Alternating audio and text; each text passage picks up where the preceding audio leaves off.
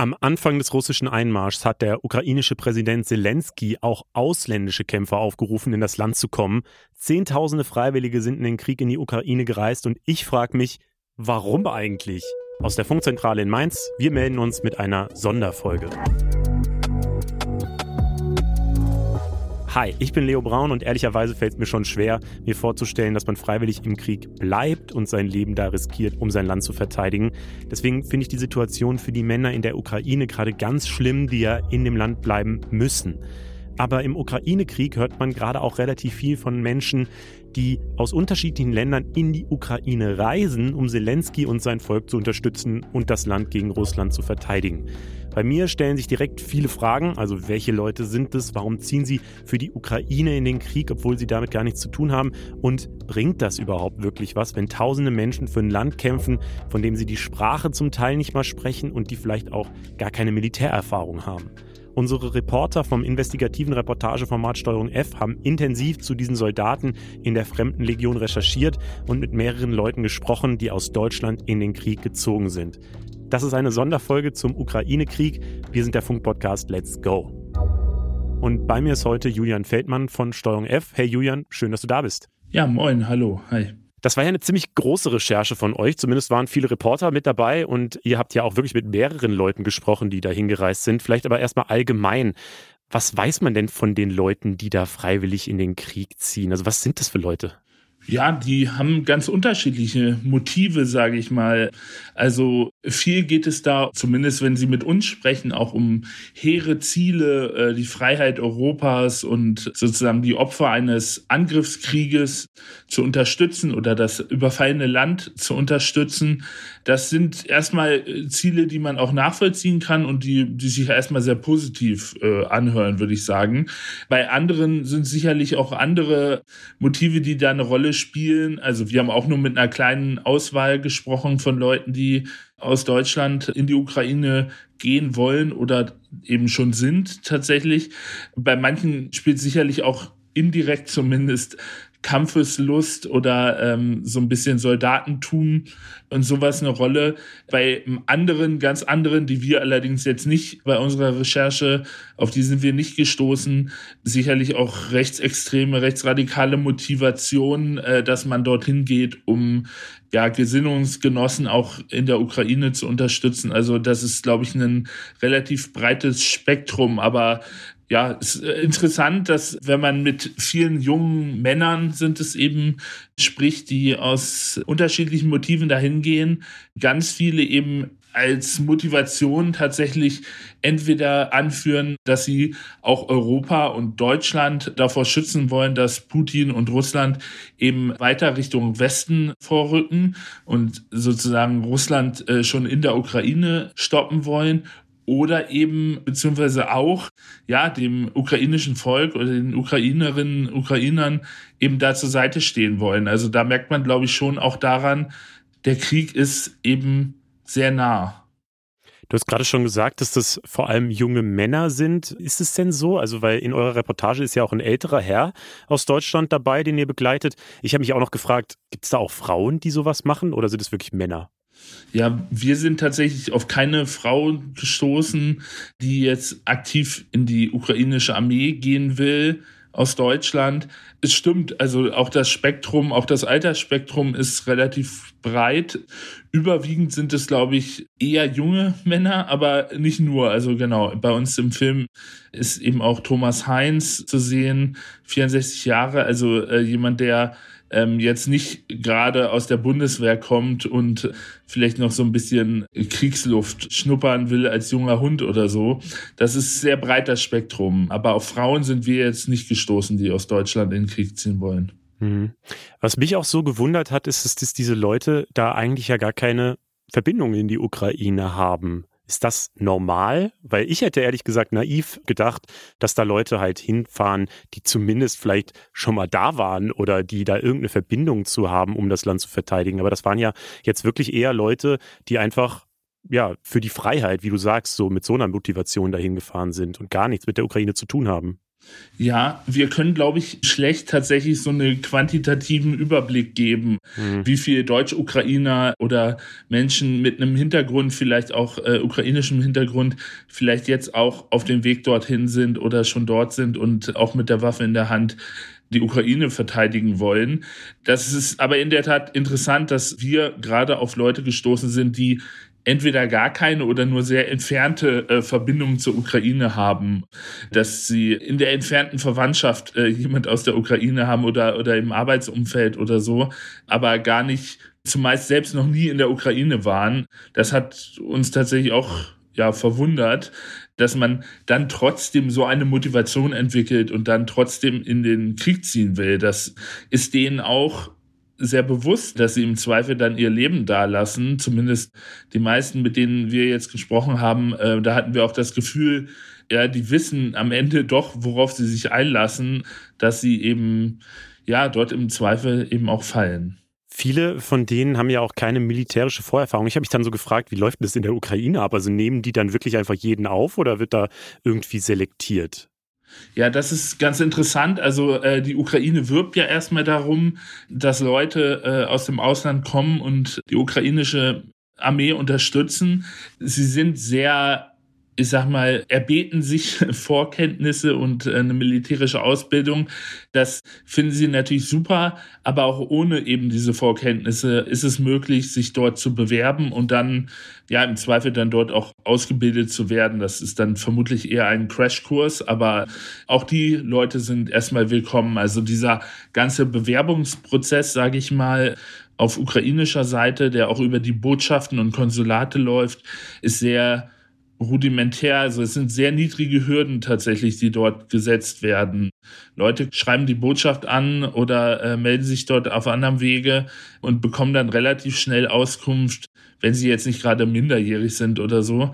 Ja, kommt doch her und wir gucken dann weiter. Also man kann sozusagen sehr, sehr schnell erstmal in die Ukraine reisen mit einer kleinen Anleitung der Botschaft, wo man sich dort einzufinden hat. Und dann ist man ja letztendlich, das muss man ja auch einfach sagen, man ist ja dann schon im Kriegsgebiet. Man ist dann in der Westukraine, wenn man äh, von Polen dort dann über die Grenze fährt. Ja, und da sind die Hürden tatsächlich seitens der Botschaft sehr niedrig gesetzt. Mhm. Du hast jetzt gesagt, äh, die Motivation von den Leuten, mit denen ihr geredet habt, ist eben vor allem so eine idealistische. Zumindest formulieren sie die. Ich kann mir auch vorstellen, dass es bestimmt auch Leute gibt, die einfach Bock auf Krieg haben oder so.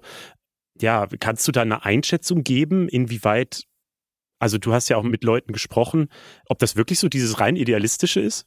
Ich glaube, es ist immer ein Zusammenspiel aus mehreren Faktoren. Also es ist sicherlich auch immer eine gewisse private Motivation, sage ich mal, dabei, eine private, ähm, äh, die Lebensumstände, die die Person dann betreffen, die den Ausschlag geben, dass sie dann tatsächlich so weit sind und äh, in den Krieg ziehen wollen. Also das ist sicherlich nicht immer nur auf einen einzelnen Faktor zu begrenzen. Okay, ich habe mich dann allerdings auch gefragt, gerade wenn da auch vielleicht so diese Motivation, man möchte mal im Krieg dabei sein, vielleicht mit, mitspielt, ist das nicht total gefährlich, wenn dann jetzt so ein paar irre Wannabe-War-Heroes irgendwie in dieses Land kommen? Man kann es ja zumindest nicht verhindern, wenn die das überhaupt nicht überprüfen, wer da jetzt alles kommt. Ja, man kann es nicht verhindern, äh, dass auch so, ich sag mal, Rambo-Typen eventuell dort mitmachen wollen. Das ist einerseits natürlich gefährlich für sie selbst, also jeder, der sich da ins Kriegsgebet begibt. Und am Ende ist, muss man auch sagen, militärische Vorerfahrung hin oder her. Wenn da eine russische Bombe in jeder fällt, dann bringt einem das im Zweifel auch nicht sehr viel. Und wie das ganz konkret dann in der Ukraine aussieht, wie die äh, ukrainische Armee auch mit den Freiwilligen aus dem Ausland ganz genau umgeht, das ist auch nicht ganz klar. Also wir wissen auch nicht von Deutschen, die jetzt aktiv an Gefechten beteiligt sind in der Ostukraine beispielsweise. Es gibt eine gewisse Zahl. Auch da sind die Zahlen immer sehr schwierig zu ermitteln. Da spielt sicherlich auch ukrainische Propaganda immer eine Rolle. Gibt aber sicherlich eine gewisse Zahl an, an Deutschen, die in der Ukraine sind und zumindest sich im Westen der Ukraine und zumindest dort in Ausbildungs- oder auf so Militärstützpunkten aufhalten. Das ist sehr gefährlich sicherlich für sie selber und wir haben auch mit Experten gesprochen äh, darüber. Es kann eben auch für den Konflikt, für den Krieg an sich eben gefährlich werden, weil ich sag mal, solche Kriegsfreiwilligen aus dem Ausland gerade, die jetzt da in so einer internationalen Legion kämpfen, können natürlich einerseits auch zu Propagandazwecken seitens Russlands, seitens Putins genutzt werden, als auch sind Freiwillige aus dem Ausland, gerade wenn sie eben nicht so viel von Kriegsrecht wissen, laufen schneller Gefahr, einfach auch möglicherweise Kriegsverbrechen zu begehen und andere Taten, äh, die vielleicht in einer geschlossenen äh, Militäreinheit, die in einer klassischen Armee sozusagen auftritt, nicht geschehen oder nicht so schnell geschehen. Inwieweit können die für die russische Propaganda genutzt werden? Weil ich habe mir gedacht, das ist nicht eigentlich für die ukrainische Propaganda viel besser, weil die kann natürlich dann sagen so, yo, bei uns kommen tausende Leute aus dem Ausland, um uns zu unterstützen, weil wir die Guten in diesem Kampf sind. Inwieweit bringt das was der russischen Propaganda? Die Ukraine nutzt das auch zu Propagandazwecken. Sie äh, werben ja dafür, dass sozusagen Leute kommen und dass Leute da sind, nutzt ihnen natürlich auch was, weil dann beispielsweise eben Menschen, Staatsbürger aus NATO-Mitgliedstaaten eben dort sind und äh, sich beteiligen. Also die Ukraine bekommt ja auch Militärhilfen, auch aus NATO-Staaten, aber dann natürlich eine weitere Verzahnung dann im Zweifel passiert.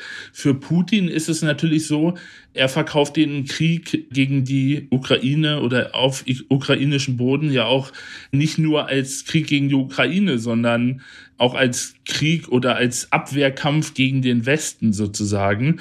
Und wenn dort eben dann beispielsweise Bürger aus NATO-Mitgliedstaaten möglicherweise auch in russische Kriegsgefangenschaft oder ähnliches kommen, dann könnte es weitere Vorwände geben für härteres Durchgreifen äh, seitens Russlands oder ähnliches. Also es macht den Krieg an sich einfach komplizierter und äh, birgt ja verschiedene Gefahren, die vielleicht jetzt einem Freiwilligen, der aus Nordrhein-Westfalen da jetzt in die Ukraine fährt, so nicht ganz bewusst sind.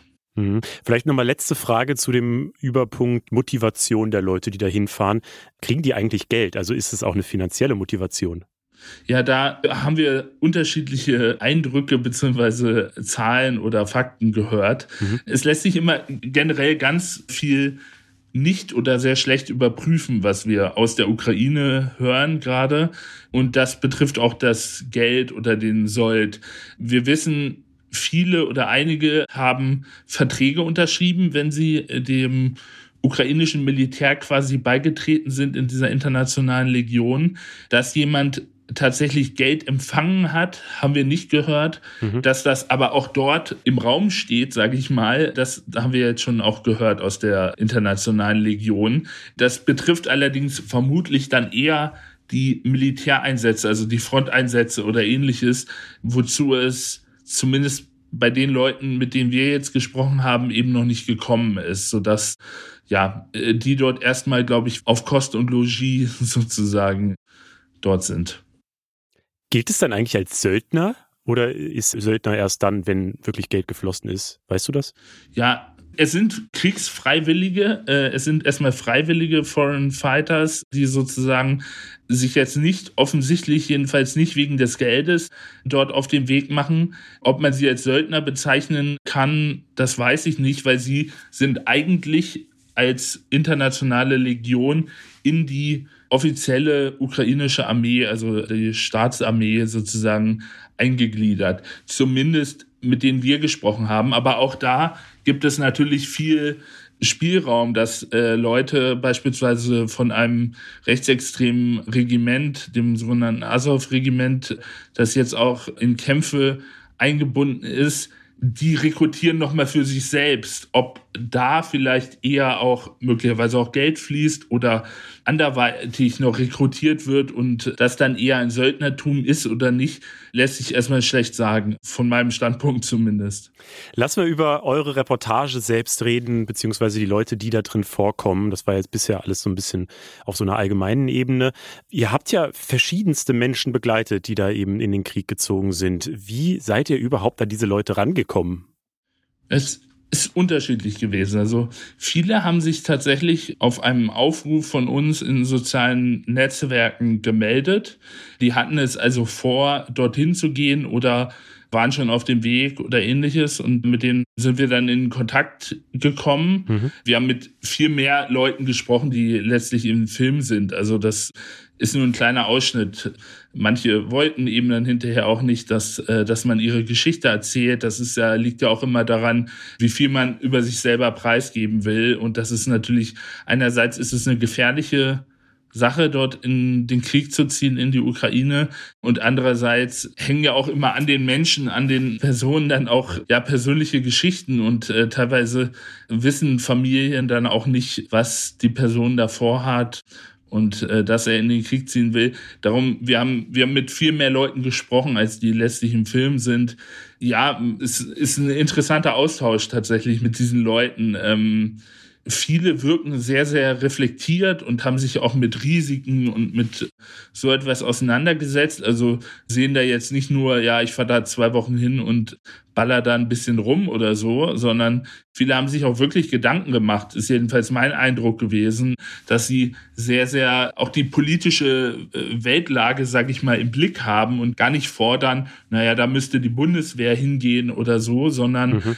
selber auch überlegt, sagen, nee, ich bin auch froh, dass die Bundeswehr und andere NATO-Staaten dort nicht eingreifen, weil dann hätten wir einen dritten Weltkrieg oder so, die dann sagen, naja, man sollte es eher auf dieser freiwilligen Basis tun, weil man dann eben nicht einen NATO-Staat an sich mit reinbringt dort in den Konflikt. Und wie ist es dann abgelaufen, als die in die Ukraine gefahren sind? Also, wie ist das denn dann? Kriegt man dann direkt eine Waffe in die Hand? Meldet man sich dann in Kiew oder Lviv, glaube ich, sind viele angekommen? Und ja, sind die dann direkt Teil dieser Fremdenlegion? Oder, also, ich stelle es mir gerade sehr einfach vor. Es kann ja eigentlich nicht so einfach sein, oder? Ähm, es ist erstmal sehr einfach, über die Grenze zu fahren und dann dort auch, ich sag mal, angenommen zu werden, beziehungsweise ja, sich in Richtung der Legion, der internationalen Legion zu bewegen. Dort findet dann so eine Art Vorprüfung statt von dem, was wir wissen jetzt. Äh, das mag auch an anderen Grenzübergängen und so anders sein, aber es findet so eine Art Vorprüfung statt und dann geht es relativ schnell auch in Richtung Militärstützpunkt und man bekommt nicht eine Waffe in die Hand und wird dann direkt an die Front geschickt. Zumindest haben wir solche Erfahrungsberichte noch nicht gehört, sondern wird erstmal in, in eine Art Trainings-Ausbildungslager dort äh, geschickt und ist dann auch mit anderen äh, ausländischen Kämpfern dort erstmal stationiert. So. Mhm. Wir haben zum Beispiel mit einem gesprochen, der auch inzwischen wieder zurückgekommen ist, äh, Lennart nennen wir den im Film. Der ist nach elf Tagen dann auch zurückgekommen nach Deutschland wieder und der berichtet, dass überhaupt noch nicht klar war, auch nach elf Tagen noch nicht klar war, wann geht es denn eventuell an die Front oder so. Und der hat militärische Vorausbildung. Wird denn da auch geprüft, ob das nicht vielleicht Leute sind, die aus Russland einfach kommen? Weil ich meine, das könnten ja auch einfach irgendwelche Schläfer sein oder so, die sich da einschleusen wollen, um die Strategien rauszufinden oder, weiß ich nicht, um äh, für Unmut zu sorgen oder so, keine Ahnung. Äh, das wird sicherlich auch geprüft. Also die Leute müssen auch bei der Einreise und bei der Ausreise aus Polen ähm, einen Reisepass mit sich führen und es ist unter anderem auch nicht verlangt, aber gern gesehen, wenn man ein Führungszeugnis oder ähnliches mitbringt in die Ukraine. Also ein bisschen Bürokratie ist da tatsächlich auch bei. Inwiefern da jetzt tatsächlich mögliche russische Agenten oder ähnliches dann auch wirklich auffliegen würden, weiß ich nicht. Ich glaube, äh, das Ganze findet weniger geheim statt, als man sich das so vorstellt, tatsächlich. Also das ist sicherlich auch ein Knackpunkt. Äh, die Ukraine will natürlich, dass ausländische Kämpfer kommen und man setzt die Hürden sehr niedrig. Dadurch, das birgt natürlich auch dann entsprechende Gefahren. Beispielsweise, dass ausländische Kämpfer, haben wir auch gehört, ganz schwierig da auf Handys verzichten können und dann natürlich in so einen Militärstützpunkt auch relativ schnell, ich sag mal, lokalisiert werden kann durch entsprechende Dienste und so. Und in der vergangenen Woche gab es ja auch einen Luftangriff auf ein solches Militärlager, Ausbildungslager auch. Mhm. Jetzt ist ja einer äh, von denen aus dem Film, du hast gerade schon gesagt, Lennart, wieder zurückgekommen und ja, sagt eben, dass es schlecht organisiert war. So habe ich es, glaube ich, zumindest in Erinnerung. Wie ist es denn bei den anderen? Also äh, sind die dann zufrieden, auch nach einer Woche, wenn sie dann wirklich gemerkt haben, okay, hier wird wirklich geschossen, hier kommen wirklich Angriffe und ich bin hier wirklich in einer Gefahrensituation? Also äh, stehen da immer noch so fest dahinter ihrer Mission? Es ist unterschiedlich. Offensichtlich sind die meisten, die dort rübergehen, so überzeugt, auch äh, nach Nachrichten wie etwa diesen Luftangriff auf den Militärstützpunkt, der eben auch ausländische Kämpfer dort beinhaltete, dass sie auch trotz dessen weitermachen wollen.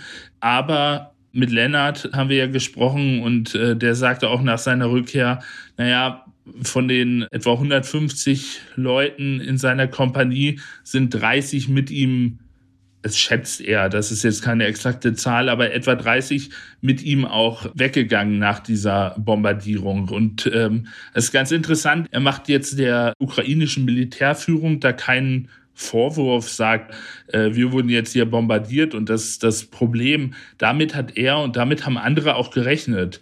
Bei ihm ist es sozusagen eine Art äh, Detailkritik an seinen Vorgesetzten im mittleren Bereich, nenne ich es mal, also gar nicht in der absoluten Militärführung, mhm. äh, wo er sagt, da hätte eine Warnung erfolgen müssen. Wir hätten dort unbedingt, äh, wie eben auch andere auf dem Stützpunkt seien, auch in, in Bunkern gewesen.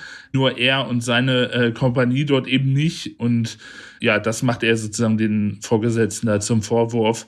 Er steht aber trotzdem, wir haben nach seiner Rückkehr nach Deutschland nochmal mit ihm gesprochen, äh, was jetzt nicht in den Film kam, weil das sich sozusagen überschnitten hat, schon mit, äh, der, der Film war quasi schon fertig. Er steht aber weiterhin dazu, dort rübergegangen zu sein und findet das auch richtig grundsätzlich, dass ausländische Freiwillige dort eben mit eingreifen. Mhm, okay, soweit die Perspektive von den Leuten, die da hinfahren. Du hast dich aber auch vor allem mit der politischen Komponente damit auseinandergesetzt und das würde ich jetzt so zum Abschluss auch äh, nochmal mit dir diskutieren wollen, weil ja, was, was sagt denn die deutsche Politik dazu, dass äh, deutsche Staatsbürger äh, jetzt in den Krieg ziehen? Ja, das haben wir uns auch gefragt, was die deutsche Politik dazu sagt. Äh, tatsächlich nicht so viel. Es gibt keine explizite Warnung, weder vom Innenministerium noch vom Außenministerium oder Auswärtigen Amt. Man darf dort nicht hinfahren, weil es unabsehbare Gefahren äh, birgt oder ähnliches. Das gibt es nicht. Es gibt eine Reisewarnung natürlich für die Ukraine und das Auswärtige Amt empfiehlt keine Reise in die Ukraine, aber anders als bei beispielsweise den USA, Großbritannien, Australien, die explizit ihre Bürger auch vor einem Kampfeinsatz, vor einer Teilnahme an dem Krieg warnen und die da auch betonen, das sind unberechenbare Risiken, gibt es das in Deutschland eben nicht. Darüber waren wir auch sehr verwundert.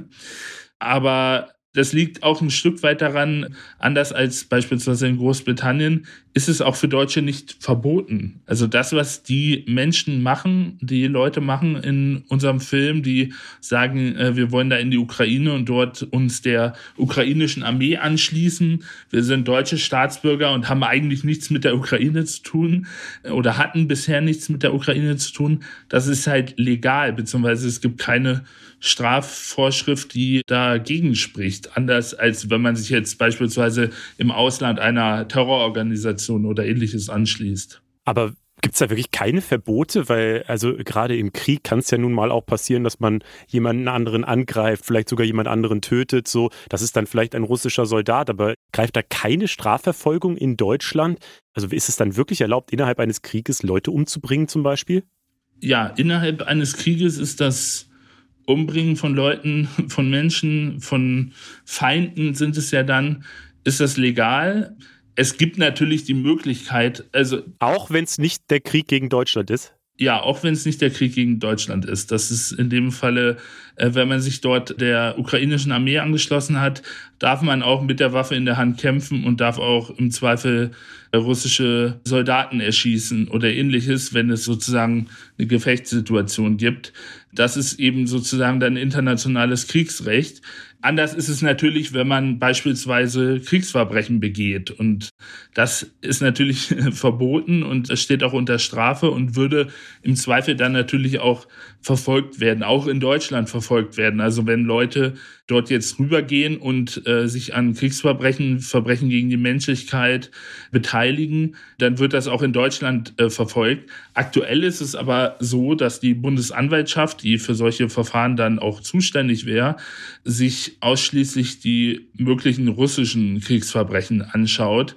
Also da gibt es noch kein Verfahren gegen deutsche Ausreisende, die, die dort äh, möglicherweise an Kriegsverbrechen beteiligt waren.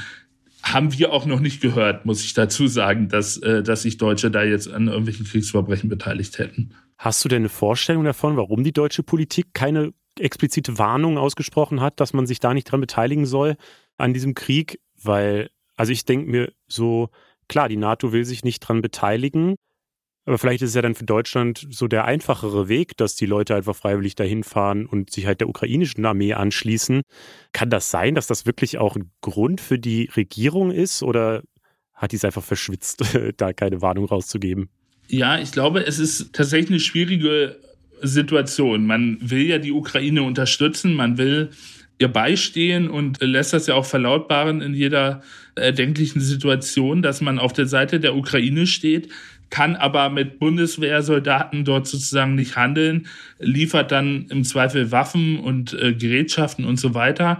Aber ja, bisher war es eben nicht so, dass dort eben eine explizite Warnung erfolgte ich glaube, es ist so eine wahrscheinlich auch wieder vielschichtige Antwort darauf, weil einerseits sind manche, beispielsweise scheint es so, dass gerade das Außenministerium oder das Auswärtige Amt scheint da sehr auf die Rechtslage Bezug zu nehmen. Sie sagt, naja, es ist eben nicht verboten und was nicht verboten ist, dafür brauchen wir auch nicht zu warnen.